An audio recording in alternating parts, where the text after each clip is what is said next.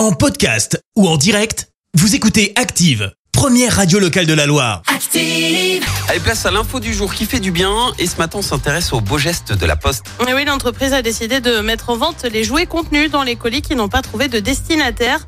Une vente aux enchères a eu lieu le week-end dernier en Loire-Atlantique. Au programme des jouets donc, mais aussi des robots ménagers ou encore des aspirateurs. Le tout vendu à des prix défiant toute concurrence avec un prix de départ qui est à un tiers de la valeur initiale. Mais certains se perdent à cause notamment des déménagements non signalés ou encore d'erreurs viennent à leur propriété de la poste s'ils n'ont pas été réclamés. L'argent récolté est ensuite reversé à l'association des familles d'enfants handicapés de la Poste et d'Orange.